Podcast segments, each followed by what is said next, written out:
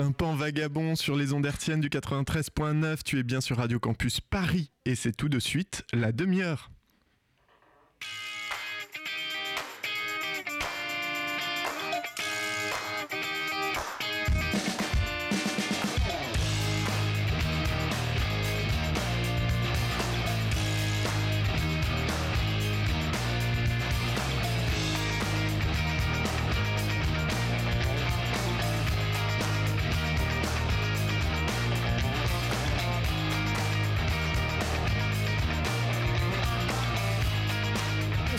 Bonsoir, bonsoir, c'est Pitoum et tu es bien à l'écoute de la demi-heure, l'émission qui chaque mois prouve que la théorie de la relativité d'Einstein hein, euh, existe puisque ces 30 minutes sont en réalité 60 et en paraissent entre 10 et 120 en fonction de la qualité de notre travail.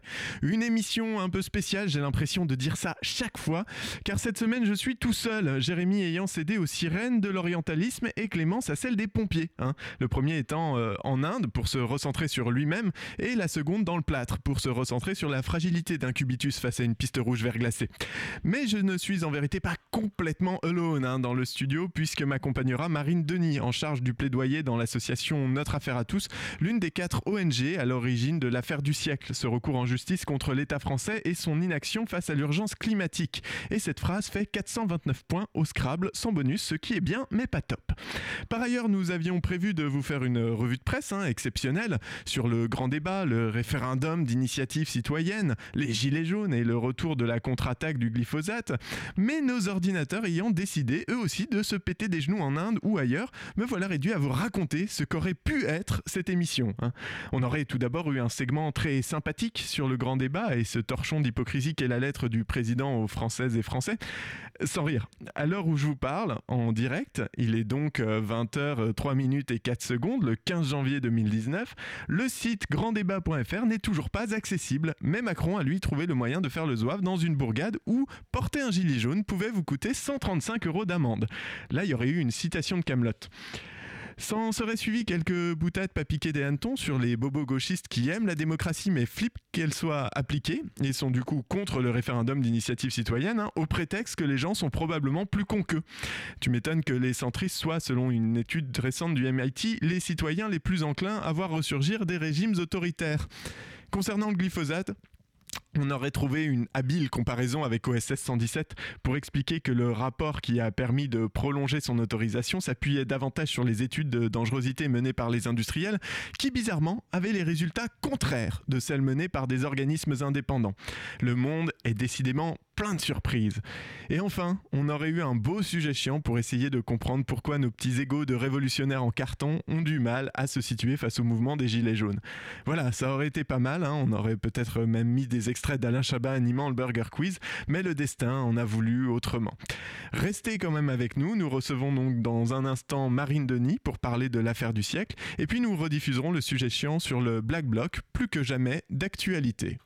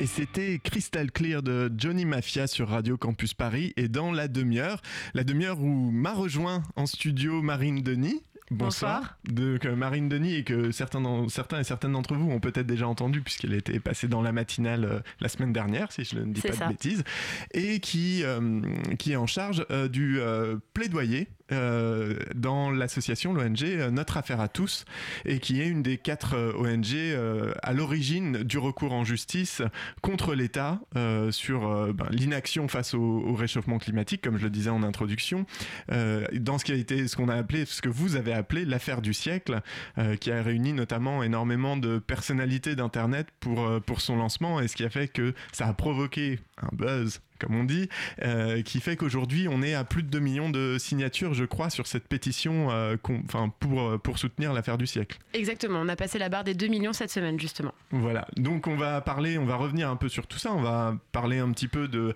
de, cette, de cette affaire, de ce recours, de quelles sont, quelle est sa valeur légale, comment, quels sont les débouchés qu'on peut espérer, les, les autres exemples, c'est toutes ces choses-là qu'on va aborder, mais avant ça, moi j'aimerais revenir un petit peu, puisque dans les quatre ONG qui sont à l'origine de de cette initiative. On a donc euh, Greenpeace, Oxfam, euh, notre affaire à tous, donc qui est la, vôtre, et puis j'en ai oublié une dernière. La FNH, donc la Fondation pour la Nature et l'Homme. Euh, qui sont les, trois, trois qui étaient que je connaissais déjà, et notre affaire à tous que par contre je découvrais avec, avec, cette, avec l'affaire du siècle. Donc si déjà tu peux commencer par, par nous en parler un petit peu, nous présenter cette, cette ONG. Alors notre affaire à tous, donc c'est une association juridique euh, qui s'est constituée en 2015, euh, dont Marie, Toussaint est actuellement la présidente, avec un, certain nombre en fait de, juristes, de professeurs de droit et d'avocats qui ont décidé de s'engager et de travailler sur la question de la justice climatique et donc de, euh, de voir dans quelle mesure on peut aujourd'hui attaquer les pouvoirs publics ou les entreprises pour leur inaction, voire leur aggravation face au changement climatique. Voilà. D'accord, donc là, dès le début, c'était euh, quelque chose de juridique. C'est notre affaire à tous se place sur le plan légal dans ces actions. Voilà, donc on, se place avant tout. En fait, on a, plusieurs axes évidemment de, travail. Donc, dans un premier temps, défendre effectivement des recours en justice, soutenir les associations qui veulent également enfin, euh, faire des assignations euh, devant des tribunaux administratifs, par exemple. On fait aussi tout un travail de sensibilisation, de plaidoyer. Donc, on intervient aussi sur le plan un petit peu plus politique. Et puis, on a aussi toute une partie euh, universitaire, puisqu'on travaille avec des professeurs de droit sur un certain nombre de concepts, euh, donc justice climatique, écocide, et donc on participe ou on organise nous-mêmes des colloques, euh, par exemple. Alors, il y avait justice climatique et Écocide. Alors écocide, c'est Alors écocide, c'est un terme, euh, c'est un terme qui vient à la base plutôt du domaine de la biologie, qui est la reconnaissance en fait du crime environnemental, de la destruction environnementale, et qui a été théorisé il y a un certain nombre d'années euh, par euh, deux juristes, donc Laurent Néré, qui est professeur à 50 ans en Yvelines, et Valérie Cabanès, qui est juriste également.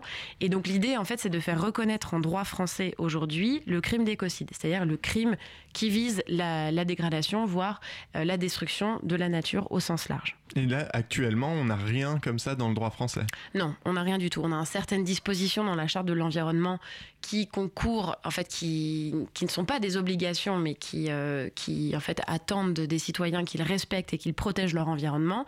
Le droit à un environnement sain, par exemple, ça peut en faire partie, mais on n'a rien en droit pénal aujourd'hui, ou en droit de la construction, ou en droit de l'urbanisme qui concerne le crime écocide. Et en plus, là, dans, dans ce que tu dis, c'était, tu parlais des citoyens. Du coup, y a, je suppose qu'il n'y a rien non plus au niveau des, des entreprises et des euh, personnes morales euh, concernant ce crime-là alors aujourd'hui, on a des entreprises qui s'engagent euh, via des plans de vigilance, par exemple, euh, à éviter du coup une, une activité qui soit, enfin, qui soit nocive pour la nature, qui soit destructive.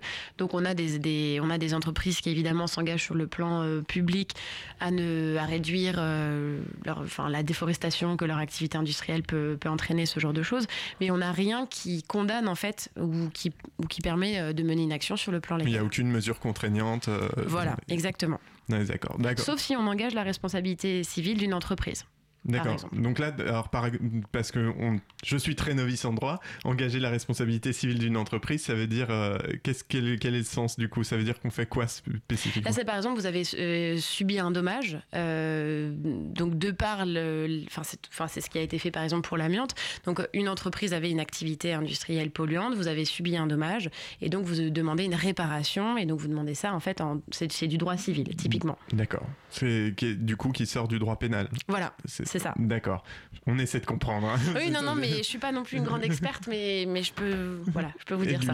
Très bien. Et donc, du coup, le, notre affaire à tous, c'est lancé sur une affaire spécifique ou ça, ça a été, euh, enfin, sur un point spécifique, vraiment une action qui était en cours et euh, ou qui a été lancée à ce moment-là, ou ça a été dès le début simplement, on avait cette idée de, euh, on veut, on veut participer à euh, au combat pour le, contre le réchauffement climatique plutôt du point de vue de la législation Ou est-ce que c'est un moment précis, une affaire précise qui a permis de lancer l'association? Il y a plusieurs affaires en fait, il y a plusieurs combats. C'est-à-dire qu'on a quand même pour ambition de faire reconnaître la question de la justice climatique dans le droit français et dans le droit international, et aussi également de favoriser l'accès à la justice environnementale et la justice climatique. donc on fait ça par exemple en soutenant des associations ou des particuliers, mais le plus mm. souvent des associations qui décident euh, d'interpeller euh, Total, par exemple, ou des multinationales pour la pollution euh, qu'elles produisent, En dehors de l'affaire du siècle dont on va parler après, là, qu'est-ce que vous avez en ce moment comme sur le feu Alors, alors, on a beaucoup de choses sur le feu. Euh, l'année dernière, on a notamment beaucoup travaillé euh, pendant plusieurs mois sur euh, l'inscription de la protection du climat dans la Constitution. Donc, on a travaillé avec un certain nombre de, philosophes, comme Dominique Bourg, de profs de droit, comme Marianne Candé, d'autres associations comme Climate, le WARN, le REFED, etc., pour demander, dans le cadre de la révision constitutionnelle, la réforme de la, de la, Constitution, l'inscription de la protection du climat, de la protection également de la biodiversité et la reconnaissance des limites planétaires à l'article 1 de la Constitution. Et les limites planétaires, pour expliquer un petit peu, parce que c'est un concept euh, dont on commence à entendre parler, mais, mais pas assez à notre goût, euh, c'est le, ça s'appuie en fait sur les travaux euh, de Johan Rockström, qui vient du Stockholm Resilience Center en Norvège, si je dis pas de bêtises, et qui reconnaît en fait de façon géochimique l'existence de plusieurs limites que, que, la planète a. Par exemple, le fait qu'on ne peut pas descendre à un certain niveau de température, enfin que les océans ne peuvent pas excéder un certain niveau de température qu'on ne peut pas vivre euh, enfin s'il y a une, intensification du niveau de carbone dans l'air, enfin ce genre de choses. Et donc la reconnaissance de ces limites planétaires, c'est ce qu'on demande aussi euh, pour contraindre ensuite les entreprises à euh, réduire les émissions de carbone. Les limites planétaires, on est bien d'accord que c'est les limites pour la vie sur Terre en fait, ou en tout cas la vie humaine. Pour la survie, en tout cas, pour le fait de vivre ensemble, de continuer à vivre avec une certaine harmonie avec la nature, avec la préservation des espèces. Voilà, l'idée c'est aussi de reconnaître l'existence de ces limites pour ne pas les enfreindre et ne pas dépasser ces lignes rouges en fait. D'accord. Et du coup, vous, enfin, tu parlais de, de, votre travail pour euh, l'inscription dans la Constitution de tous ces principes-là. Euh, chose qui avait été faite, alors peut-être pas dans exactement comme vous vous l'attendiez euh, du, côté de notre affaire à tous. Alors on a eu la, on était assez satisfait d'avoir la, reconnaissance de la protection du climat, mais toutefois l'aspect limite planétaire n'a pas été n'a pas été inscrit. C'est peut-être un peu trop tôt encore dans le débat public aussi pour se saisir de ce concept qui est aussi un concept issu des dure. Donc là, on s'aperçoit aussi, nous, on travaille aussi avec des scientifiques et euh, donc du monde de l'ingénierie, euh, du monde de la géochimie, etc. Et on s'aperçoit que c'est deux mondes qui cohabitent euh, finalement très peu. Et donc le fait de travailler sur la justice climatique, c'est aussi une façon de ramener les sciences dures dans les sciences sociales. Mm. Et du coup, vous, avez eu des interactions avec euh, l'ancien euh, ministre de l'écologie, ou en tout cas c'est euh, son, cabinet, dans, le cadre de l'élaboration de cet article premier, ou c'est plus, eux ont fait ça dans leur coin? Alors non, en fait on a travaillé plutôt directement avec le vice-président de la commission des lois, donc qui est Sacha Ollier, et puis on a été également soutenu par un certain nombre de députés, comme Delphine Bateau, Mathieu Orphelin, qui étaient aussi très intéressés et mobilisés sur cette question euh, D'accord, parce que d'un point de vue extérieur, c'est vrai qu'on avait l'impression que c'était un peu le combat de euh, Nicolas Hulot que d'inscrire euh, cette, cette protection de l'environnement dans la Constitution, et finalement peut-être pas tant que ça, ou il, y avait quand même quelque chose? Alors, je ne connais pas sa position personnelle sur le sujet. Je pense qu'il devait être favorable puisque le, gouvernement a quand même voté à la majorité euh, l'inscription de la protection du climat dans l'article 1. Maintenant, ce qu'on regarde, nous, aujourd'hui, surtout, c'est le fait que ça, les débats sur la révision constitutionnelle sont complètement morts à l'heure actuelle, qu'on attend une réouverture de ces débats-là à l'occasion du mois de mars 2019. Donc voilà, on est, on est surtout dans l'attente, en fait.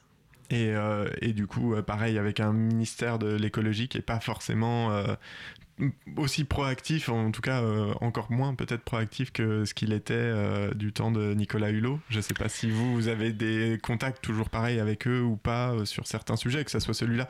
Il a quand même réagi à l'affaire du siècle, François François de Rugy. François de Rugy. Gros oui, oui, sur le prénom. Ça. Euh, a réagi quand même à l'affaire du siècle euh, et on en reparlera sûrement en disant que euh, c'était pas du tout contre le gouvernement, c'était évidemment une très bonne chose et il s'en réjouissait. Je sais pas si vous depuis vous avez eu des, des interactions avec lui au moins sur ce sujet-là. Non, pas directement. De toute façon, là nous aussi on est donc on est en attente comme, je l'avais expliqué, euh, donc on a déposé ce qu'on appelle une demande préalable en droit administratif, c'est-à-dire qu'on on a envoyé en fait notre requête à un certain nombre de ministres, euh, enfin de ministères, et on attend une réponse de leur part. Il y a deux mois de réponse. Si en mars on n'a toujours pas de réponse, là cette fois-ci on déposera le recours devant le tribunal administratif. Donc finalement, euh, François Drugy a encore un mois et demi pour, euh, pour venir vers réagir. nous. Mais du, alors, du coup, passons à l'affaire du siècle. Et là, j'aimerais rebondir tout de suite. Il y a eu plusieurs ministères de, de contacter. Oui, donc le ministère pour la transition écologique. Euh, il me semble qu'on a contacté également le ministère de. Ah, alors là, vous me posez une colle. Euh, peut-être des collectivités territoriales également. Je pense qu'on a dû contacter le ministère de l'économie aussi. donc voilà, un certain nombre, un certain nombre de ministères, oui. Euh, et, aucun, pour l'instant, aucune réponse d'aucun d'entre eux.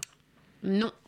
Et même euh, suite, aux, euh, suite aux pétitions, parce que pour le coup, on peut dire que, le, en tout cas d'un point de vue médiatique, c'est un coup réussi euh, puisque clairement, que ce soit euh, le nombre de signatures ou même la publicité, ou en tout cas l'écho qu'ont eu euh, ces signatures justement dans la presse, c'est, une campagne qui a été largement quand même diffusée et commentée pour diverses raisons, mais en tout cas la, la présence la présence médiatique est là, c'est quand même étonnant que du coup les seules réactions qu'on ait pu avoir c'est par voie de presse. Est-ce que vous avez eu quand même d'autres euh, politiques qui se sont euh, qui ont cherché à vous rentrer en contact avec vous, vous soutenir ou chercher à, vous aider d'une manière ou d'une autre? Alors je suis pas euh, connaisseuse de toutes les relations politiques qu'on peut avoir que les différentes assos ont aussi avec avec des, responsables du gouvernement, même d'autres chefs de parti, mais je pense que dans de façon générale on a été quand même plutôt soutenu le groupe Europe Écologie Les Verts a, repris euh, l'affaire du siècle.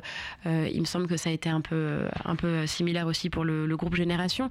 Je n'ai pas, je suis pas capable aujourd'hui d'identifier des personnalités qui sont venues vers, vers nous. On a eu par contre beaucoup de, beaucoup de, réponses et euh, beaucoup de soutien de la part de, journalistes, de la part de, personnalités du monde de l'associatif. Donc peut-être que voilà, il faut aussi attendre de la part des politiques un, petit peu de temps. Il y a beaucoup de sujets d'actualité très chauds en ce moment, donc sont peut-être mobilisés sur d'autres fronts. Euh, mais voilà, il y a encore un mois et demi avant qu'on dépose le recours, donc euh, on verra. D'accord. Ben, on reparlera un peu de justement euh, toute cette, toute cette ce processus en tout cas qui a été mis en branle, c'était le 18 décembre, je crois. Le 16. Le 16, là, deux jours près, j'étais bon. Je vais méditer sur cette erreur pendant une pause musicale.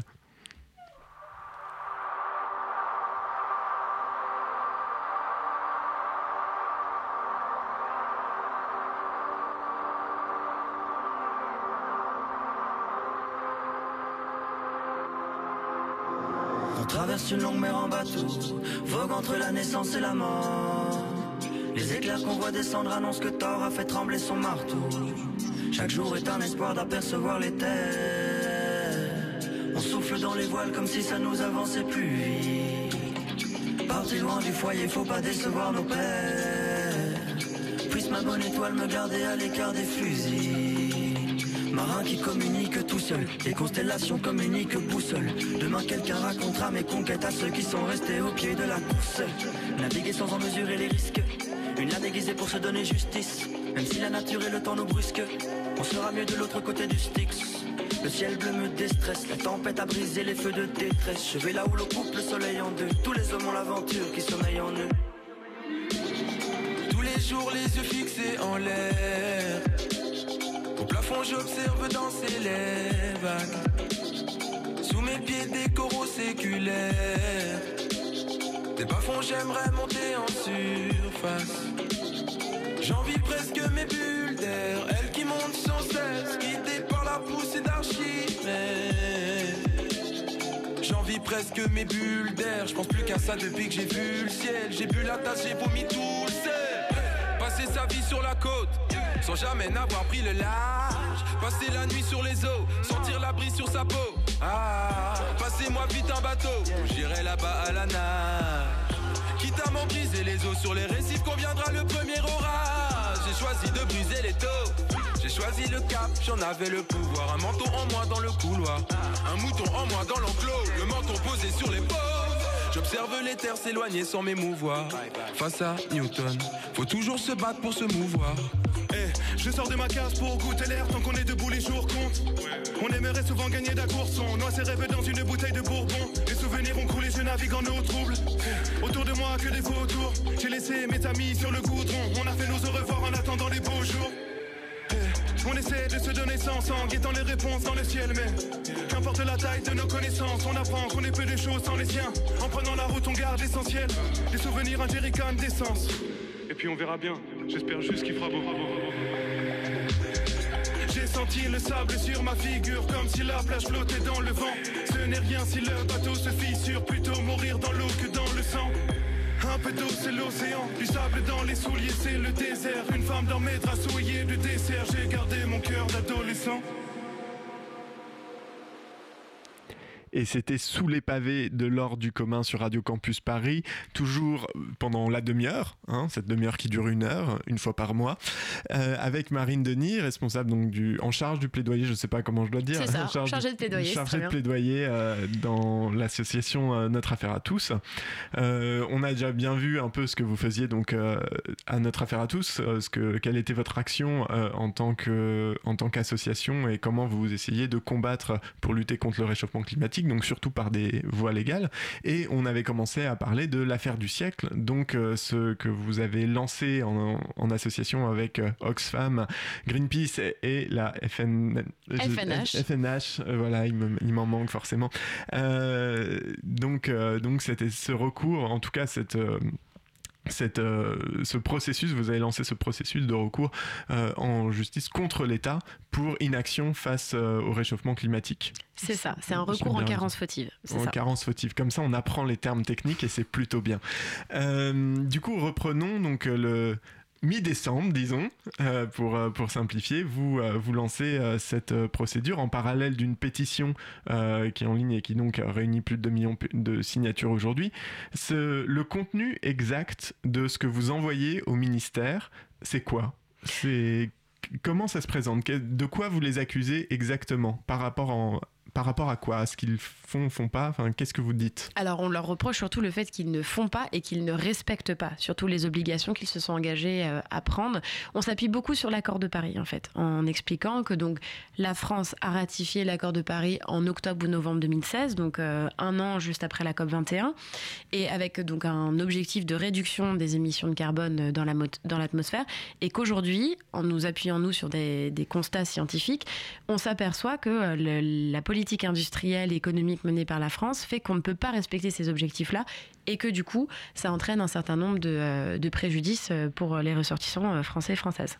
Et donc voilà, c'est pour vraiment cette question d'inaction climatique et surtout le fait que l'État français ne respecte pas les obligations qu'il s'est engagé à prendre. Mais alors moi j'ai deux questions par rapport à ça, qui sont que les accords de Paris avaient été quand même commentés à l'époque. Alors il y a deux choses, il y a déjà, bon, c'était pas le même gouvernement. Est-ce que ça, à un moment, euh, c'est pas euh, une ligne de défense euh, possible pour, euh, pour le gouvernement en place de dire, bah oui, c'est des accords qui ont été ratifiés, mais pas par nous. Alors bon, vous êtes gentil, mais je sais pas.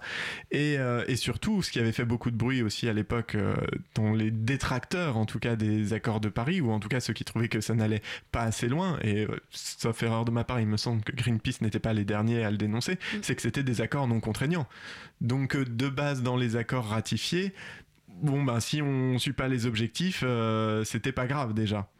Oui, alors Déjà, je pense qu'il faut, il faut quand même rappeler que le but d'un gouvernement n'est pas de défaire ou de détricoter le, droit qui a été. Euh, c'est pas forcément évident en ce moment. Hein, c'est pas forcément évident, mais c'est quand même je pense, un, un, objectif important de rappeler. Donc, je pense pas que ce soit une ligne de défense du gouvernement de dire euh, on détricote euh, ce que, le, ce que le quinquennat de Hollande avait fait, ce que Laurent Fabius avait réalisé. Je pense que euh, Emmanuel Macron lui-même a beaucoup surfé hein, sur la France championne du climat. il a surfé sur beaucoup de vagues aussi, il hein, faut reconnaître ça. En tout cas, il a vraiment fait surfer sur la vague mais, enfin, climatique, ça c'est, mmh. ça c'est assez certain. donc, je pense que pour lui aussi, c'était une façon de, de rappeler que la France allait s'engager sur cette question-là, le fait de, l'initiative Make Our Planet Great Again, le fait de vouloir accueillir des chercheurs américains euh, sur le sol français pour qu'ils continuent le combat contre, dans la lutte contre le réchauffement climatique. Enfin, c'était quand même des signaux forts. Donc non, je ne pense pas que ce soit une, stratégie. Après, on s'appuie pas uniquement sur l'accord de Paris. Il y a un certain nombre d'autres textes qu'on a utilisés. Pour vous en citer euh, quelques-uns, donc il y a la Charte de l'environnement, la Convention européenne des droits de l'homme, euh, un certain nombre de conventions, de chartes qui sont certes non contraignantes, mais que l'on a quand même signées. Donc il y a quand même un engagement en droit international. Et, et donc oui, évidemment, au-delà de ça, il y a aussi un niveau européen qui est très fort, c'est-à-dire que la France, euh, donc par euh, transmission, euh, respecte en fait les directives de l'Union européenne et on a une directive euh, qui impose le paquet euh, donc le paquet énergie 2020 qui fixe des objectifs nationaux de réduction des émissions carbone dans l'atmosphère et donc la France respecte enfin est obligée de respecter le droit européen donc elle est obligée de respecter cette directive. Et là actuellement on n'est pas dans le cadre de cette directive. C'est-à-dire qu'en fait c'est pas qu'on n'est pas dans le cadre de cette directive c'est qu'aujourd'hui l'activité industrielle de la France euh, fait qu'on ne peut pas respecter les objectifs fixés par cette directive. Et donc là, on enfreint en fait la, euh, la, réglementation euh, européenne. D'accord. Donc vous avez toutes ces, toutes ces références qui permettent de dire bon là les mecs vous faites pas le taf clairement. vous envoyez votre donc c'est le recours j'ai oublié déjà le nom. recours en carence recours fautive. en carence fautive voilà très bien. Ça c'est ce qui a été envoyé. Voilà, exact. Alors non, c'est pour le moment on envoie uniquement la demande préalable. D'accord, donc vous envoyez la demande préalable. Une fois qu'ils n'auront pas répondu, ou ils auront répondu peut-être, mais s'ils ne répondent pas, euh, donc dans un mois et demi, c'est ça à peu près, euh, vous déposez le recours en carence fautive. Devant le tribunal administratif de Paris, c'est ça. D'accord. Qu'est-ce qui se passe à ce moment-là? Là, il y a une instruction. Il y a une instruction en première instance. Automatique. Automatique. Et donc après, là, c'est au juge administratif de décider sur le fond et sur la forme, si, euh, enfin, donc sur le fond et sur la procédure, si notre recours est recevable. Donc cette instruction, ce délai d'instruction peut aller jusqu'à deux ans ou voire deux ans et demi. Et donc on espère avoir une réponse euh, d'ici 2021, peut-être? Ok, euh, imaginons euh, que euh, la réponse soit dans votre sens, aille dans votre sens et reconnaisse. il se passe quoi? C'est on reconnaît directement l'État comme étant responsable dans ce cas-là, ou c'est le juge d'instruction estime que oui, il y a de quoi faire suivre un procès, quelque chose, un recours en justice, ou c'est une décision finale? Alors en fait, du coup, le, le juge administratif, si on gagne, le juge administratif condamne l'État. Euh, donc il verse à ce moment-là des réparations, des, indemnités. Nous, il faut savoir qu'on n'a pas demandé euh, d'indemnité, euh, enfin les associations n'ont pas demandé d'indemnité. donc l'État est condamné et par la suite, nous surtout ce qu'on attend, c'est le, fait que l'État cette fois-ci s'engage sur le plan de, en politique publique ou non, via des moyens juridiques, à tenir ses obligations de réduction des émissions carbone cette fois-ci. Et s'ils s'engagent comme la dernière fois et qu'ils suivent pas, comment on fait? Alors là, voilà, je pense que c'est une, discussion infinie.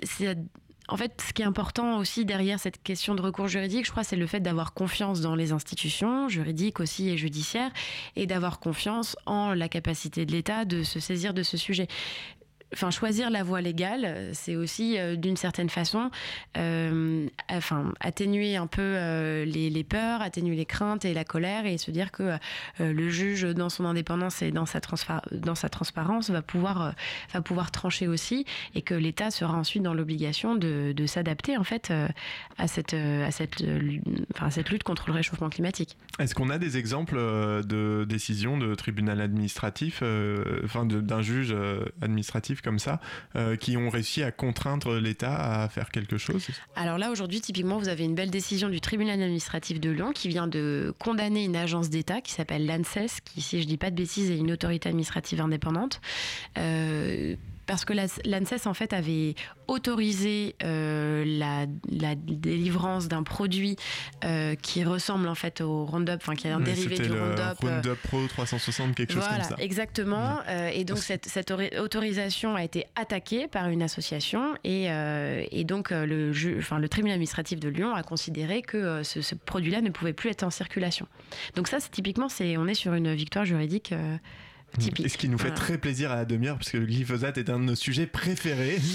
C'est très, oui, c'est un gros. notre premier sujet euh, de l'émission l'an dernier, il y a un an et demi, et on continue d'en parler régulièrement, puisqu'on en apprend euh, tous les jours. J'en reparlais dans l'édito tout à l'heure. C'est un, un, gros sujet, et puis ce qui est intéressant avec le glyphosate, c'est que ça concerne aussi ces multi-acteurs, c'est-à-dire que ça concerne, ça concerne à la fois des agences d'État qui délivrent ces autorisations de circulation du produit, ça concerne les agriculteurs qui les achètent, ça concerne évidemment euh, les gros lobbies de l'agroalimentaire. Enfin, ça fait hmm. beaucoup de monde.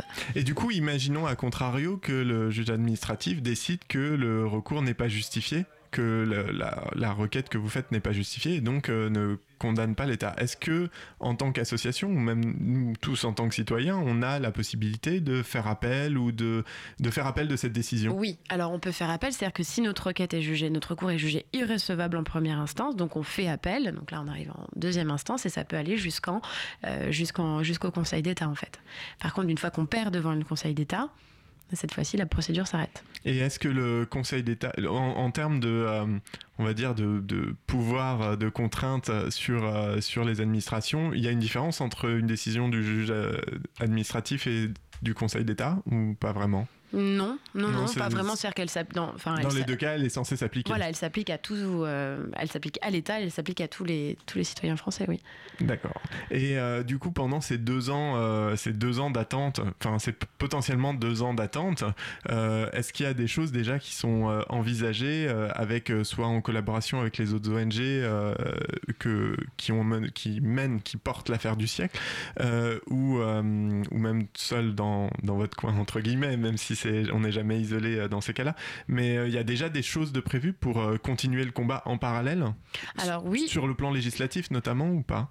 Alors sur le plan législatif, je, ne peux pas forcément engager là les quatre assauts. Je pense que c'est, il y aura sans doute une mobilisation si la révision de la réforme constite est, remise à l'ordre du jour à l'agenda politique en mars. Ce qui est sûr, c'est que pour le moment, donc si on dépose le recours devant le tribunal administratif de Paris, on attend aussi une mobilisation citoyenne qui rassemblera donc évidemment les quatre acteurs, mais aussi, euh, aussi sans doute d'autres associations euh, citoyennes, euh, etc. voilà pour, pour j'espère une manifestation Importante. Importante. Et euh, pour, euh, pour clore un peu euh, tout ce sujet et, cet entretien, notre affaire à tous, là, sur les, sur les on va dire, votre rôle dans l'affaire du siècle, ça vous a donné un peu de visibilité? Peut-être par rapport à ce que euh, vous aviez avant. Alors moi, ça part complètement de mon expérience, ça n'a pas grand sens, mais c'est vrai qu'à côté de Greenpeace, Oxfam ou la FNH, j'ai réussi cette fois, euh, vous étiez peut-être un peu euh, le, le, petit quelque part, et en tout cas le plus jeune, clairement, en termes d'historique. Est-ce que aujourd'hui vous avez des, des personnes qui vous ont rejoint et, ou qui peuvent vous rejoindre? Alors on est très heureux parce que donc on a, on a battu un gros travail et on on a aussi beaucoup compter euh, euh, sur, euh, sur nos bénévoles, parce que donc on est une association qui fonctionne essentiellement sur du, bénévolat. Donc, on a travaillé avec euh, nos avocats, avec nos professeurs de droit pour réaliser le recours. Donc, ça, c'était déjà euh, une très belle, euh, voilà, un, très beau défi. Et surtout, oui, on reçoit de plus en plus de candidatures, de gens qui veulent nous rejoindre, s'engager. Et ce qui est très beau, c'est qu'on reçoit à la fois des, motivations de personnes qui sont, qui sont engagées, militants dans le domaine de l'environnement, mais pas que, en fait. On reçoit aussi des, des lettres de motivation d'ingénieurs, d'avocats avocats euh, qui sont pas forcément spécialisés dans le domaine. Là récemment, on a reçu une très très belle lettre euh, d'une petite fille de Belle-Île-en-Mer qui nous donnait un peu son plan d'action pour sauver euh, son territoire face aux effets du changement climatique. Et ça, c'est une très belle récompense pour nous. Oui. On espère que ça va continuer et on espère surtout que euh, bah, tout ça euh, mènera euh, très rapidement à, des effets et qui soient des effets positifs pour la planète et pour nous. Merci beaucoup Marine Denis. Merci beaucoup. Je rappelle que vous êtes que tu es pardon, chargée de plaidoyer pour l'association Notre Affaire à tous qui qui est à l'origine notamment en collaboration avec d'autres associations de l'affaire du siècle. Merci. À bientôt.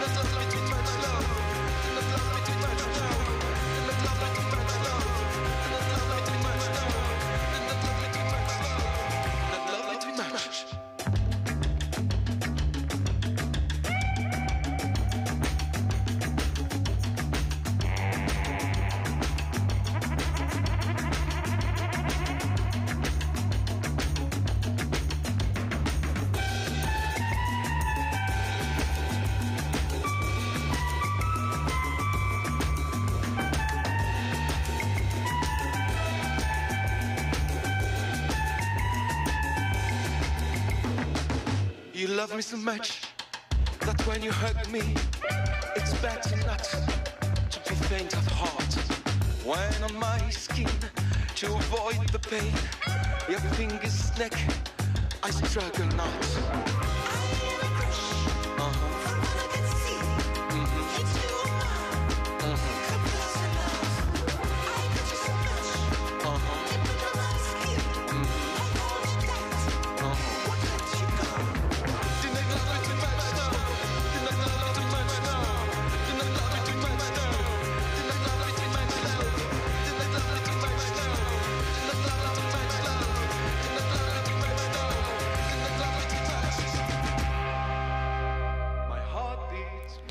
C'était Not Love Me Too Much de Cannibal avec, euh, j'espère que vous appréciez mon magnifique accent anglais. C'est toujours la demi-heure et vous êtes toujours sur Radio Campus Paris. Nous venons d'avoir donc notre entretien, on chamboule un peu l'émission et là on va passer à une rediffusion d'un sujet euh, que vous avez été bien sûr nombreux et nombreuses à adorer et à écouter en podcast euh, sur le site radiocampusparis.org. Euh, qu'il s'agit d'un sujet sur le Black Bloc et plus précisément sur l'efficacité ou non des violences dans le cadre des mouvements sociaux, ce qui est un sujet plutôt d'actualité, hein, disons-le comme ça, euh, qui aurait dû être aussi un sujet sur les gilets jaunes ce soir si les éléments euh, informatiques et autres ne s'étaient pas ligués contre votre équipe préférée. Nous lançons, je lance donc coup tout de suite avec euh, l'approbation du Golin à la réalisation, le sujet sur le Black Bloc, et je vous retrouve à la fin de l'émission. Et c'est donc le Black Bloc. Le. Alors je te vois te réjouir un peu Jérémy, mais malheureusement, malheureusement non, il ne s'agit pas d'une initiative de Lego en faveur d'une plus grande diversité ethnique dans le monde merveilleux de Legoland que mon père, qui ne manquait pas de se les planter dans le pied quand il débarquait dans ma chambre pour me sommer déranger, appelait le péril jaune. Alors je sais ce que tu te dis, auditrice, les Black Blocs, hein, tu connais, tu en entends parler à chaque manif depuis des années, tu vois leurs traces dans la rue le lendemain de journée de contestation quand tu passes devant les vitrines brisées, et tu sais qu'il s'agit là de groupes agressifs qui affrontent la police et pratiquent un vandalisme violent, qui est l'opposé du vandalisme doux, celui qui consiste à ne jeter sur les policiers que des chamallows et passer un coup de polish sur les vitres d'HSBC. D'ailleurs, tu n'es pas la seule à le savoir. Hein. Alexis Corbière, député France Insoumise, le sait aussi, et il n'aime pas trop ça, Alexis. Il y a aujourd'hui une ultra-gauche qui existe, qui vous avez la culture politique, ça existe, ça s'appelle les Black Blocs, ça s'appelle ce que vous voulez, bon, ça n'a rien à voir avec nous, hein. même ils nous tapent dessus quand ils ont l'occasion. Donc euh, voilà, je ne vois pas l'intérêt de faire cela, c'est fou, c'est inacceptable. Sauf que, pas de bol, le lendemain, qui est-ce qu'il y a en tête du cortège Des manifestants cagoulés tout vêtus de noir.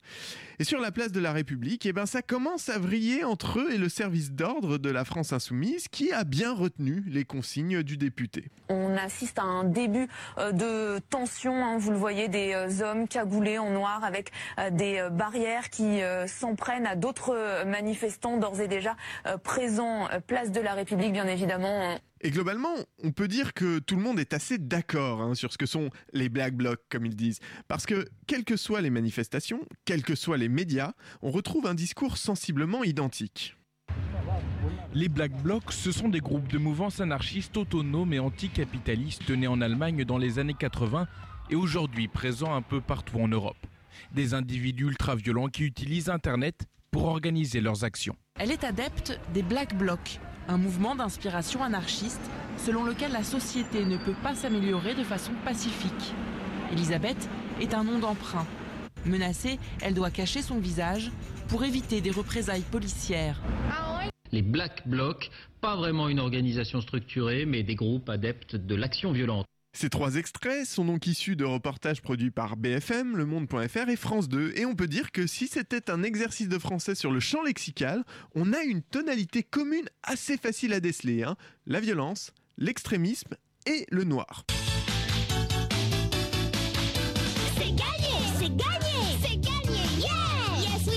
Merci Dora. Mais c'est la même chose du côté des politiques. Et c'est marrant de voir comme des ennemis de toujours arrivent à tomber d'accord sur le sujet. Je te laisse écouter ce que disait Manuel Valls en 2014 après une manif contre l'aéroport de Notre-Dame-des-Landes à Nantes, qui ressemble peu ou prou d'ailleurs à ce que disait Alexis tout à l'heure. Un millier euh, d'individus radicaux de l'ultra-gauche, ainsi que des black blocs très violents, des groupes que nous connaissons bien, que nous suivons euh, depuis euh, longtemps, ces black blocs euh, qui sont souvent originaires de notre pays, mais aussi de pays étrangers. Il me manquait vraiment pas lui, hein? Et du coup, bah du coup, on se retrouve avec un discours identique à gauche et à droite dans les journaux comme à la télé et un discours qui mélange le plus souvent un peu tout pour finir par dire n'importe quoi. On va donc aujourd'hui essayer d'y voir plus clair et commencer par poser une définition un peu plus carrée de ce qu'est un, un black bloc.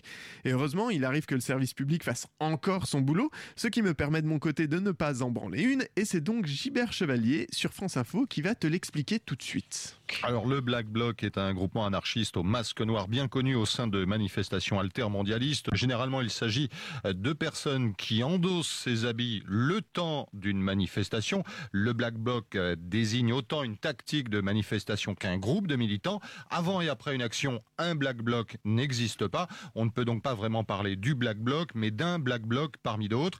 Euh, ce mode d'action euh, vient des groupes autonomes de la fin des années 70 euh, et particulièrement des autonomes allemands de Berlin-Ouest. Le terme de Black Bloc proviendrait de la Stasi, vous savez, la, politique est-allemande qui surnommait ainsi ces groupes cagoulés vêtus de noir.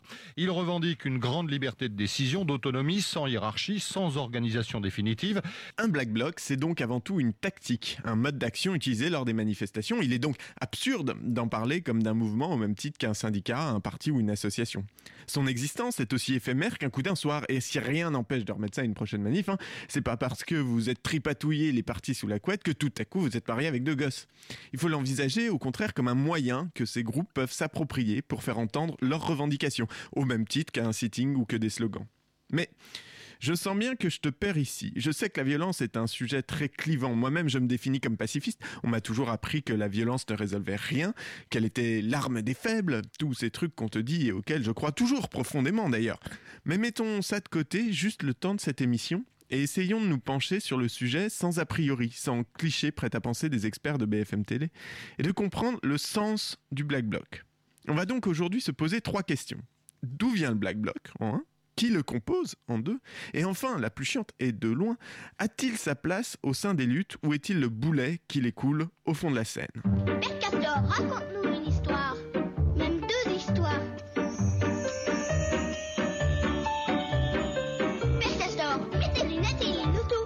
L'origine de l'appellation Black Bloc est un peu floue. On a eu l'anecdote de la Stasi, mais on retrouve aussi des histoires attribuant la paternité du terme à la presse allemande qui parla de Schwarzblock après des manifestations des autonomènes en 1980. Donc les autonomènes, c'est un mouvement qui est né à Berlin-Ouest cette année-là, s'inspirant de diverses tendances idéologiques, le marxisme, le féminisme radical, l'écologisme, l'anarchisme, et qui affrontait, entre autres modes d'action, les néo-nazis violents envers les immigrants et les policiers qui défendaient les centrales nucléaires. Et il se trouve que lors de ces affrontements, ils étaient vêtus de blousons en cuir noir et de caisses de moto. Ça va être tout noir Globalement, c'est donc au cours de cette année 1980 qu'on va commencer à voir émerger des appels à rejoindre le Black Bloc lors des manifestations. Et c'est une tendance qui va s'amplifier et qui fait qu'aujourd'hui, les Black Blocs les plus gros ont lieu lors des manifestations en Allemagne et peuvent compter plusieurs milliers de participants. Tout au long des années 80 et 90, la tactique du Black Bloc va se diffuser à travers le réseau de la contre-culture punk et d'extrême gauche et dans le monde entier pour arriver au premier grand moment médiatique du Black Bloc, le sommet de l'Organisation mondiale du commerce à Seattle en 1990. 1999. Protesters had been tear gassed all morning. Finally, there was a lull in the activity when all of a sudden, a group we had seen all morning, a group we now know as anarchists called the Black Bloc, began terrorizing the city. I was live on the phone as it started. trying to break the windows. They're slamming against the windows. Oh my gosh, they just broke the Starbucks windows. They're breaking into it. They're breaking into it right now. Ah, l'enfer Ils ont cassé des vitrines de Starbucks. Ces images d'une trentaine de manifestants cagoulés détruisant les vitrines de banques ou de magasins appartenant à des multinationales vont faire le tour du monde. Et si les politiques et les médias et l'opinion publique vont avoir un discours assez négatif à leur sujet, il y a eu au sein du mouvement altermondialiste, dans lequel s'inscrit la bataille de Seattle, un débat plus nuancé et de nombreux témoignages de militants ayant participé à des Black Blocs. Dès lors, dans presque toutes les manifestations altermondialistes, des Black Blocs se forment, défilant d'ailleurs le plus souvent pacifiquement, mais pouvant passer à l'action dite violente à tout instant en fonction de la situation et du comportement des forces de l'ordre. Le Black Bloc est là, peu importe son action. Un peu comme quand j'étais puceau et que j'ai commencé à toujours prendre une capote pour aller en soirée. Quand bien même je ne baiserais que bien des années plus tard, je créais la potentialité. Et si le critère commun qui revient le plus souvent quand on parle de Black Bloc, c'est la violence, mais en fait c'est une erreur. Historiquement et pratiquement, ce qui définit un Black Bloc, c'est le code vestimentaire, les fringues noires et le visage masqué. Parce qu'en fait, des actions violentes, plein de militants en font sans faire partie d'un Black Bloc. Mais cette homogénéisation de la tenue qui vise à l'anonymat de ses membres et la formation d'un Black Bloc unitaire lors des manifestations, plus largement cette esthétisation du combat politique, c'est là que réside la spécificité du Black Bloc. C'est dans cette démarche que la tactique est née. Et enfiler un sweat noir fait disparaître l'individu, quelles que soient les actions entreprises. On me voit, on me voit plus. On me voit, on me voit plus. On me voit plus, on me voit. On me voit plus. On me voit plus, on me voit. On me voit, on me voit plus. On me voit un peu, on me voit plus. On me voit. La deuxième question qui nous occupe concerne justement ces anonymes. Qui sont-ils? Ils ont une fonction, donc ils n'ont pas de, pas de leader, ils n'ont pas d'organisation, ils n'ont pas non plus d'assises idéologiques précises. Et euh, des militants euh, politiques classiques, peut-être conventionnels, peuvent un jour décider d'intégrer un Black Bloc pour un événement précis, en ressortir pour aller faire autre chose, etc. Du fait de l'anonymat, de l'absence de structure, de la méfiance générale des participants d'un Black Bloc vis-à-vis de la presse et la défiance des organismes dits légitimes à leur endroit, il est difficile de dresser un portrait sociologique exhaustif. Alors, il y a bien quelques travaux scientifiques, hein, dont ceux du sociologue Geoffrey Player, qui font notamment la distinction entre les jeunes peu politisés en quête de sensations force et les milieux hautement militants. Mais les deux peuvent coexister au sein d'un Black Bloc. Des témoignages, euh, après les manifestations contre le G8 de Gênes en 2001, qui avait fait de nombreux blessés et un mort, appuyaient sur la diversité des membres des Black Blocs formés. Un ouvrage sorti en 2013 dressait également un portrait très diversifié des Black Blocs brésiliens. En 2013 toujours, les participants des Black Blocs de la place Tahir sont aussi bien des militants très politisés que des supporters ultra des équipes de foot. Dans une enquête menée auprès de participants à des Black Blocs, Francis Dupuy-Derry a recueilli des témoignages qui confirment un fort engagement militant doublé d'une forte désillusion quant à l'efficacité des moyens pacifistes. Or, c'est justement ce qu'on reproche aux Black Blocs, leur prétendue violence, jusqu'à d'ailleurs prétendre que seuls les désirs de chaos et de casse les guident, préférant voir leurs actions comme un défouloir plutôt que comme un message politique. Quand bien même d'ailleurs la violence n'est absolument pas systématique en fait. Nous arrivons donc à un troisième et dernier point. Un Black Bloc a-t-il sa place au sein des luttes? Alors évidemment, Alexis Corbière a son avis sur la question. Sans être, euh, comment dirais-je, euh, cynique politiquement, mais euh, politiquement, ça fait du mal à ce qu'on fait. Parce que ça donne l'impression qu'on est des gens violents, les casseurs. Je veux dire, nous, on a besoin de rassurer la population, qu'on soit d'accord ou pas, mais on est un grand mouvement Vous démocratique. que demain, il y ait des individus comme ça Ben, dans on se donne les moyens d'éviter qu'il y ait ça. Et tu noteras ici toute l'ambiguïté de la position de la France insoumise, qui se présente comme un mouvement contestataire, mais se retrouve soumis à la nécessité d'être légitime pour rassembler. Et cette légitimité passe par la reconnaissance de l'État et de son monopole de la violence légitime. Un casseur qui pète une vitre pour contester contre les profits indécents des banques n'est pas dans son bon droit. Le CRS qui lui pète les dents en retour, si. Le problème, c'est le casseur. Sois gentil, pas méchant, c'est pas gentil d'être méchant, c'est mieux. Aujourd'hui, les institutions au sens large du terme, les médias, les associations, les syndicats, les partis, ont tendance à tomber d'accord sur la condamnation de la violence et de tout ce qui menace l'ordre public. Or, une bande de personnes encagoulées et organisées, ça fait peur, ça fait flipper. Ça fait pas un manif bon enfant façon merguez et Manu Chao. Pourtant, rappelons-le, les Black Blocs ne sont pas systématiquement violents. Tout le monde en parle, mais personne ne sait vraiment qui ils sont. Les Black Blocs sont les nouveaux opposants très secrets et très musclés au régime du contesté président égyptien Mohamed Morsi. Habillés de noir et cagoulés, ils encadrent les manifestants pour les protéger des violences policières. Et puis, quand bien même, de quelle violence parle-t-on ici en fait? Briser des vitrines, jeter des pierres sur une police qui matraque, gaz et tire à bout portant sur des manifestants pacifiques le plus souvent. Les membres de Black Bloc sont loin d'être les premiers à avoir utilisé la violence pour revendiquer un message. Et sont surtout très loin d'être les plus hardcore. Si on prend l'histoire des conflits sociaux passés, ou même ceux qui se déroulent hors de l'Occident, on est dans un contexte plutôt calme quand même. hein. Les suffragettes, au début du XXe en Angleterre, elles incendiaient des maisons d'hommes politiques et faisaient péter des bombes. Elles faisaient peur. Le 1er mars 1912, elles organisent pour la première fois sans préavis une action massive de bris de vitres. Les autorités sont prises au dépourvu. Ce qui s'est passé, c'est que des femmes de la classe moyenne sont descendues dans la rue avec leurs robes longues, les mains dans leurs manchons, où elles cachaient un tout petit marteau. Et à l'heure dite, à 5 heures, elles ont sorti leur marteau et ont brisé toutes les vitrines. Dans le délit graphique du 12 mars, la description est impressionnante. Le West End londonien a été hier soir le théâtre de vandalisme sans précédent perpétré par les suffragettes. Les femmes ont voulu promouvoir leur cause en faisant des milliers de livres sterling de dommages sur les vitrines des magasins de l'Ouest londonien. On sent bien dans l'article cité le mépris hein, vis-à-vis de l'action, comme si celle-ci ne pouvait pas servir leur cause. Et c'est toujours l'argument qui ressort aujourd'hui. Quelle crédibilité donner à un mouvement violent? Oui, mais oui, mais non. Si le système n'accepte d'écouter et de ne dialoguer qu'avec des groupes qui suivent ses recommandations, quel est le pouvoir contestataire de ces groupes? Quel est aujourd'hui le sens d'une manifestation contre l'État si ce dernier doit donner son aval pour le parcours et ainsi l'opportunité de placer ses forces de police en fonction? Quel est le pouvoir contestataire d'une manifestation qui s'est déroulée dans une ambiance bon enfant? Que peut-on revendiquer quand on nous demande de marcher autour du bassin de la Bastille, non sans d'abord avoir été minutieusement fouillé par des policiers? À quoi sert une manifestation pacifiste, même massivement suivie, quand un ministre ou un président déclare que ce n'est pas la rue qui gouverne. On tourne en rond, merde, on tourne en rond, merde, on tourne en rond, merde, on tourne en rond. En admettant que la présence d'un black bloc ne soit pas sans effet sur le déroulement d'une manifestation, qui fait que ça décrédibilise un mouvement? Le Black Bloc ou ceux qui rapportent ces actions en les vidant de leur substance politique? Alors que finalement ne sont-ce pas les actions qui perturbent l'ordre social que les gouvernements craignent le plus?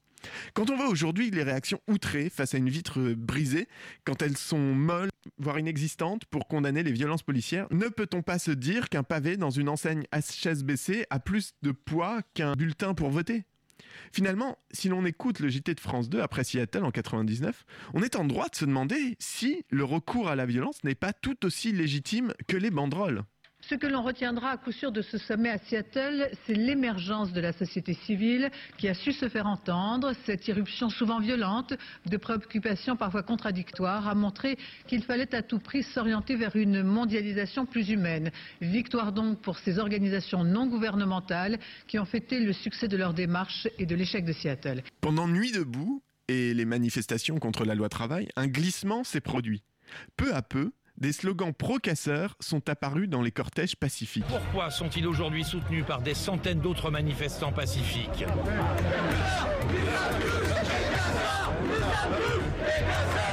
Je sais pas, auditrice. J'ai pas la réponse. hein.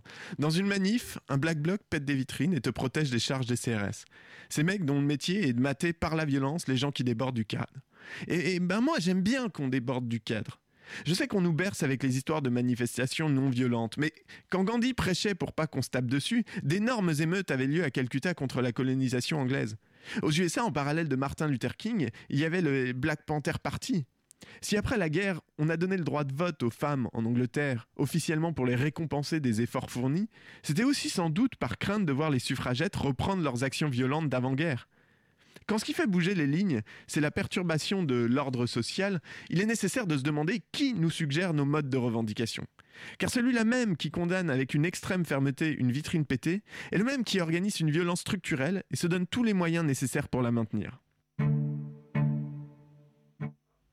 Et voilà, et c'était un magnifique euh, sujet chiant qui, je le rappelle, avait été diffusé il y a un peu plus d'un an et qui est on ne peut plus d'actualité puisque euh, les violences continuent d'émailler le mouvement social des Gilets jaunes avec euh, en permanence ce double discours, à savoir ceux qui les estiment nécessaires et ceux qui estiment qu'au contraire elles desservent le mouvement, sachant que le pouvoir en place continue de les condamner mais en même temps ne réagit qu'à partir du moment où les Gilets jaunes ont commencé à casser euh, et à provoquer des dégâts considérables. C'est donc une question qui reste ouverte. Pour ma part, moi c'est vrai que j'ai un peu trouvé ma réponse comme vous l'avez compris dans le sujet et au plus grand bonheur de Jérémy qui me tannait avec ça depuis des années. Mais euh, il, vous reste encore à euh, vous faire votre propre opinion et puis, euh, et puis surtout quand même parfois questionner vos certitudes quant à la soi-disant la soi-disant, en tout cas, bienveillance, je n'ai pas le mot, c'est terrible de ne pas avoir de texte, euh, la soi-disant, le soi-disant bénéfice des actions pacifiques. En tout cas, euh, merci d'avoir écouté, c'était la demi-heure, je le rappelle, on a parlé notamment de l'affaire du siècle, cette pétition en ligne et ce recours en justice contre l'État français pour leur son inaction face au réchauffement climatique. C'était la demi-heure qui dure, comme d'habitude, une heure désormais. Et tout de suite sur Radio Campus Paris, avec, pardon, j'allais oublier, avec Hugolin à la réalisation qui nous a sauvés euh, in extremis et qui a, qui a fait diriger ça de main de, de, main de maître. Et euh, avec tout de suite sur Radio Campus Paris, sur les ondes, BRTZ, euh, que j'ai écrit sur ma main très habilement avec Thibaut. Bonsoir Thibaut. Salut, comment ça va? Ça va, bonne année? Bonne année, bonne santé. Bah, la hein. santé, comme on dit, effectivement. Donc BRTZ qui revient pour ses premières émissions de l'année Première émission de l'année, effectivement. C'est beau. Alors que nous, ça nous réserve quelques surprises un petit peu eh ben, Probablement. ouais, alors comme d'hab, ça peut être très surprenant si t'aimes pas le rap, mais si t'aimes le rap, il y aura plein de bonnes surprises. On va faire un gros tour des nouveautés, un peu de rap français, beaucoup de rap américain. Il y aura aussi une chronique sur 8-Ball et MJJ, de Légende de Memphis. Et sur le disque Temple of Doom de Cypress Hill. Tellement, tellement de termes que je comprends pas, c'est génial. J'ai hâte d'écouter ça en tout cas. Merci beaucoup et puis ben on vous dit à tout de suite et moi je vous dis à dans un mois à tous les auditeurs et toutes les auditrices. Ciao, restez sur le 93.9.